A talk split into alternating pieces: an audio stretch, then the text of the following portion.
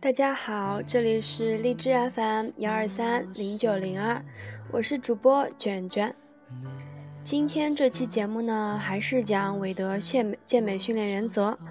那么今天讲的是高级水平的训练原则。高级水平的训练原则呢，它的内容比较多，所以卷卷打算分成两部分跟大家讲解。那么，高级训练原则第十四点，助力训练原则。助力呢，是指借助其他肌肉的力量去完成动作练习。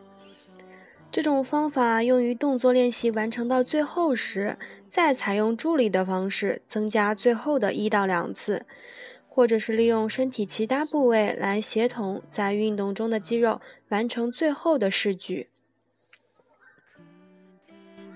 比如说，用重锤拉力器练俯立弯举，当做到最后几次试举感到很难完成时，用另一只手托住手背的地方，轻微用力帮助再次完成。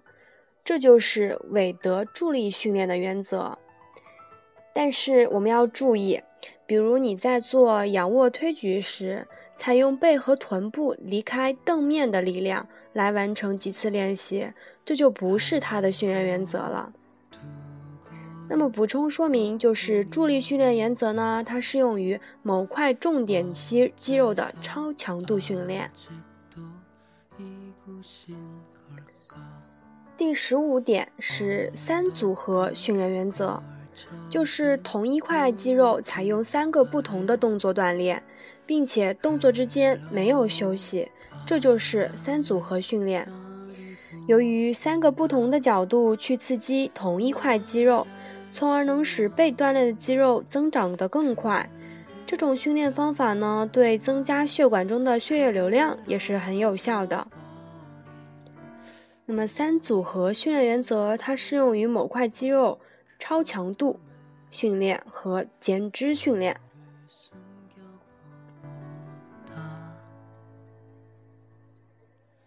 第十六点是超组合训练原则。超组合训练是指同一块肌肉群采用四到六个不同的动作锻炼，并且每个动作间歇只有很短或者没有间歇。比如说，用锻炼胸大肌安排四个不同的动作连续练习为例，先做一组仰卧推举，停息三十秒钟，然后再做一组上斜卧推，停息三十秒钟，再做一组双杠两臂屈伸，再停息三十秒，最后再做一组仰卧屈臂上拉，再停息三十秒。采用这种方法重复做三到四个循环，这就是一个超组合训练。那么超组合训练原则呢？这种方法它也同样能锻炼其他不同部位的肌肉群，比较适合于减脂训练和提高肌肉耐久力训练。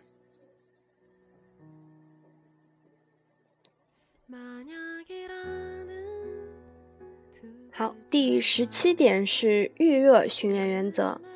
在锻炼某一块肌肉时，开始先采用孤立动作练习，然后立刻用双组合训练进行正常的训练，这就是预热训练。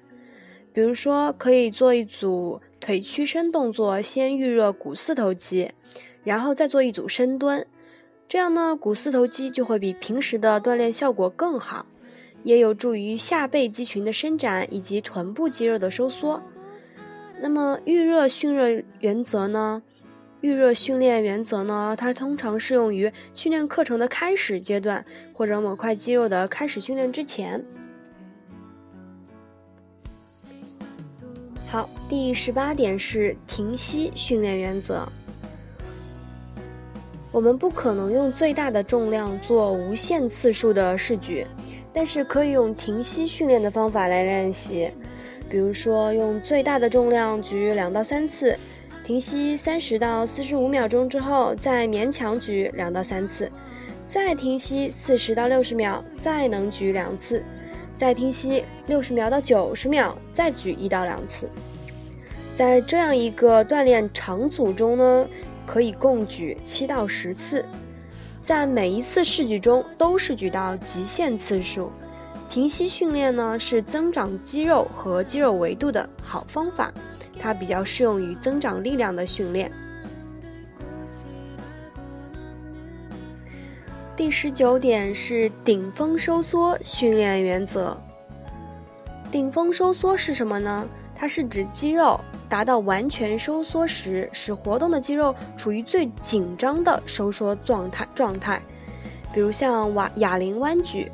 如果弯举到最高点时没有锁定这个重量，它就会出现肱二头肌的松弛现象。为了避免这种现象的发生呢，在肌肉收缩到最紧张的位置时，应给予一定的减阻力，比如说把躯干稍稍的向前倾，让上臂处于重力的垂线之外，这样就会避免锁不定重量的现象，使肌肉处于彻底的收紧状态。那么顶峰收缩训练原则呢？它可以使肱二头肱二头肌的肌尖峰凸起，还有肌纹分割线清晰。这个原则适用于所有动作练习中的肌肉收缩至极限时采用。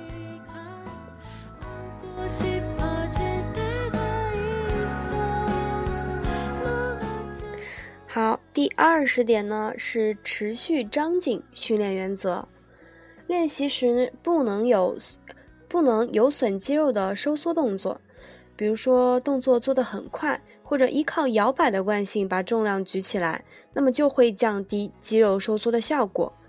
因此呢，在整个动作过程中中，我们动作要做得慢一些，让肌肉能收缩，逐渐收缩，并且使肌肉始终保持持续紧张的收缩状态。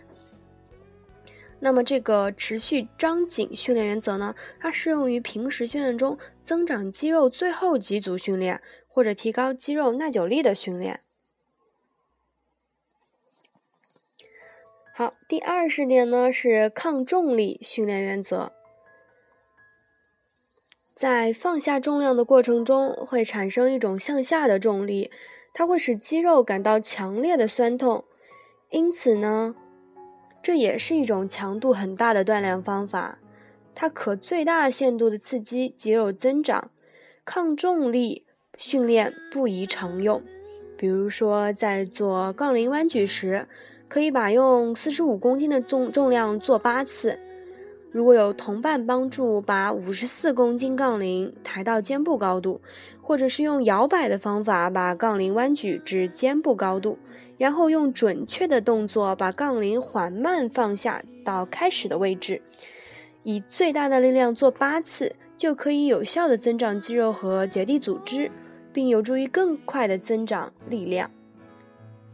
那么抗重力训练原则呢？这种训练方法也可以用于发展薄弱环节，强迫促使其平衡发展。这种方法最好在平时训练中期周期中使用。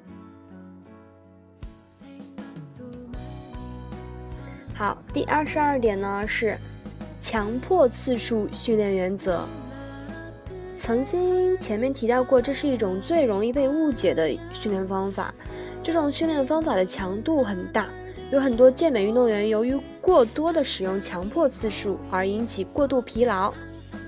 这种强迫次数的训练方法具体做法是这样的：假如能够用一百零二公斤做八次卧推，当举到第八次时，有一个同伴用手托住横杠；当举到粘点时，为你增加了一点助力，继续做两到三次的强迫次数，就是当举至粘点时稍稍加助力，接下去把杠铃举至两臂伸直，就应该依靠自己的力量。这种强迫次数训练方法呢，可以使肌肉达到超寻常的疲劳，可以使被刺激的肌肉增长得更大、更结实。补充。通常呢，在平时训练周期对所发展的肌肉的最后一到二组的最后推或举中使用，它不适宜在整个训练中的每一组的推和举都采用。好，第二十三点呢是双分化训练原则。很多健美运动员呢，采用先在早上练一或两个部位，然后到下午或者晚上再去健身房另外另另外两个部位。那么这就是著名的韦德双分化系列。这种训练方法的效果是很显著的。为了更好的刺激肌肉增长，在一次训练课中只练一到两个部位，可以使肌肉可以使集精力更集中。所采用的重量更大，训练组数更多。这种双分化训练原则呢，适用于时间不能保证的锻炼者或者赛前减脂。好，说完了双分化训练原则，那么说二十四点三分化训练原则。少数的健美运动员呢，具有惊人的恢复能力。他们认为，根据双分化原理，一天练三次。每次课练不同的位置，对于他们更有利。阿阿尔伯特和伯克列斯是伟大的冠军之一，他就是采用了这个训练原则。那么三分化训练原则呢，适用于具有很好体力的高级健美运动员的赛前减脂。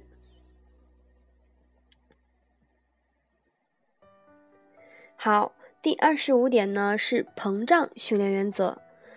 在正常训练的最后一次试举时，再做两到三次的半程练习，使正在活动的肌肉进入更多的血液，并产生超量的乳酸。